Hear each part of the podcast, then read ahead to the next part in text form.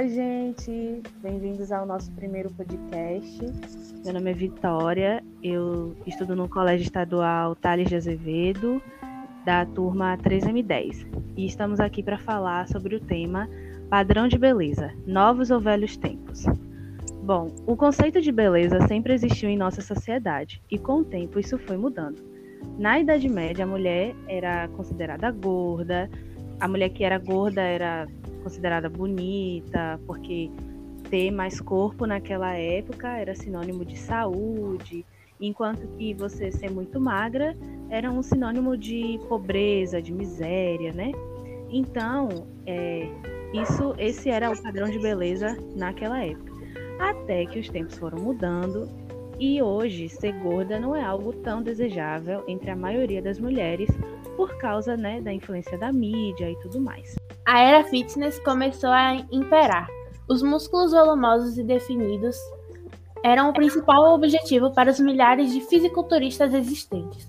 Isso aconteceu por causa da ginástica em casa, possível depois da democratização do videocassete.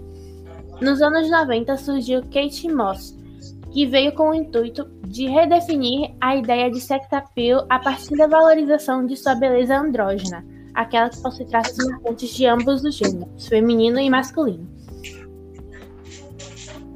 Hoje pode-se dizer, como vimos, que os padrões de beleza são diferentes do que foram praticados nos séculos anteriores. As pessoas, no geral, são influenciadas por estilos que são reproduzidos em ambientes midiáticos, que contam com grande potencial de divulgação. O que era antes restrito a um pequeno grupo social atualmente ganha repercussão mundial. É, como a Ana Luísa citou, né, é, o padrão de beleza vem mudando durante os anos.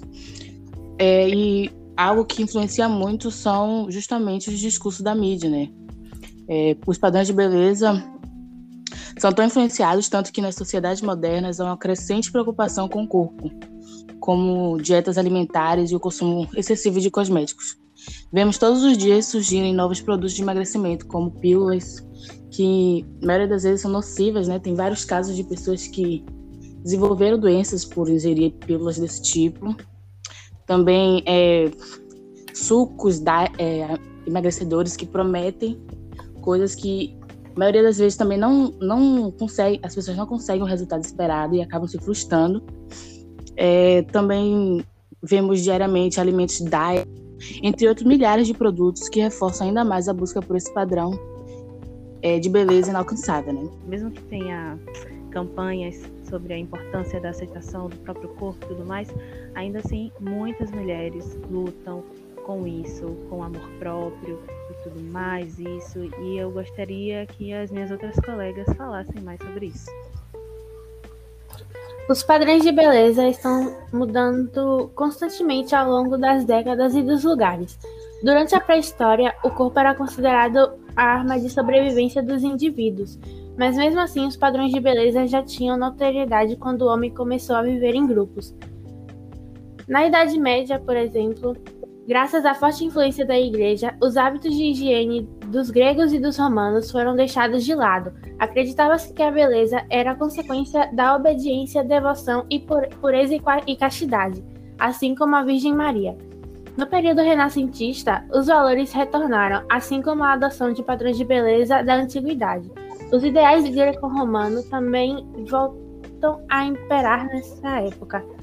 A obesidade representava status, riqueza e ostentação.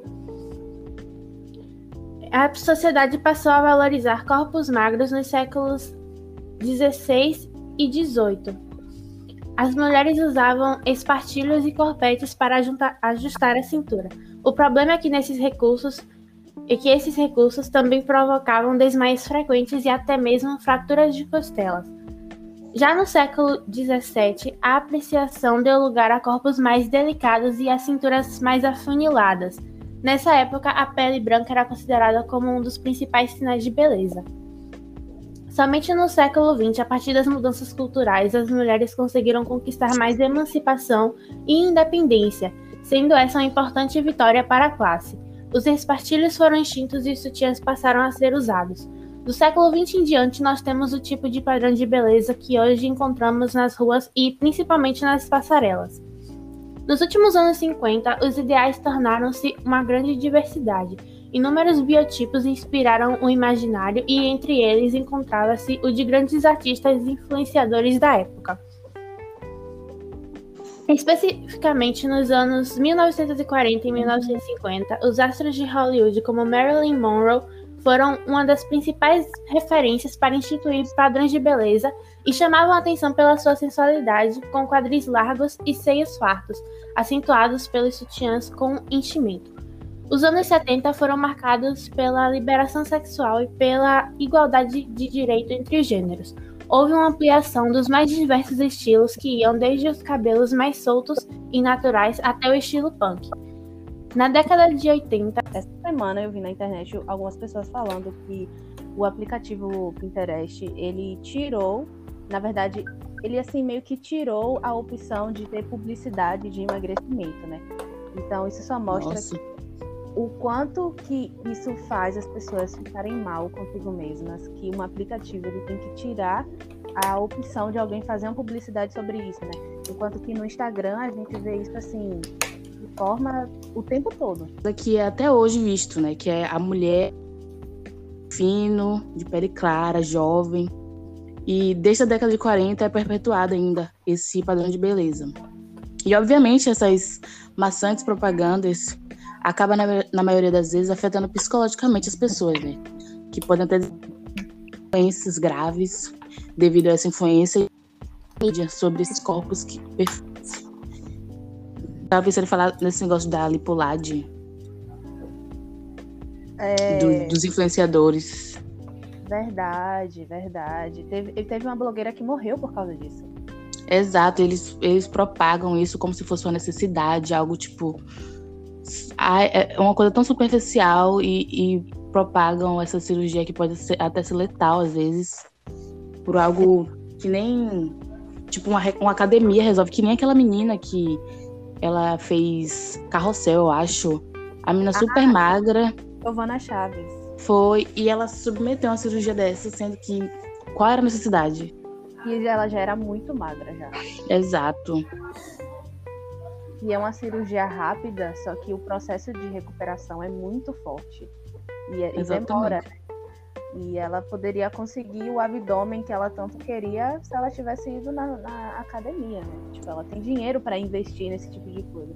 Justamente. E ela investiu, só que de uma forma mais grosseira, né? Infelizmente, uhum. as pessoas de hoje em dia estão querendo as coisas na mão. Ao invés de se esforçarem e esperarem mais um tempinho para atingir o objetivo que elas querem, elas querem para ontem. Aí recorrem a esses métodos absurdos. E ainda perpetuando isso do que a gente estava discutindo agora, né, do padrão de beleza. Porque não há necessidade de todos os corpos serem daquela, daquela maneira. E essa cirurgia justamente deixa todos os corpos iguais. Se a gente vê, por exemplo, a, os resultados das pessoas que fizeram essa cirurgia, todo mundo tem a mesma barriga, é tudo igual. Uhum, exato. E até a harmonização facial também, né? Todo mundo com a Sim. cara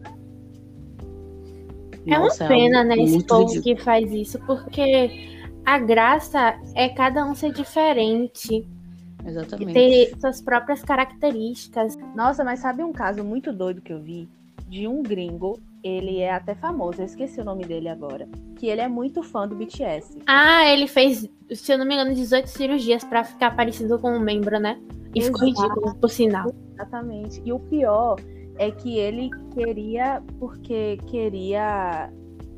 Ok ele queria porque queria é, ficar parecido com esse membro, tanto é que ele postou um vídeo no, na internet esses dias falando que agora, agora ele era coreano também, como ele simplesmente Sim. pudesse estar de raça, assim, tipo, ah, vou fazer uma cirurgia e eu não sou mais branco, agora eu sou asiático. Desrespeitando ainda, né? A uhum. cultura da Chega a ser xenofóbico o que ele tá fazendo. Exatamente. Não, a racista, chega a ser racista. É, racista, xenofóbico.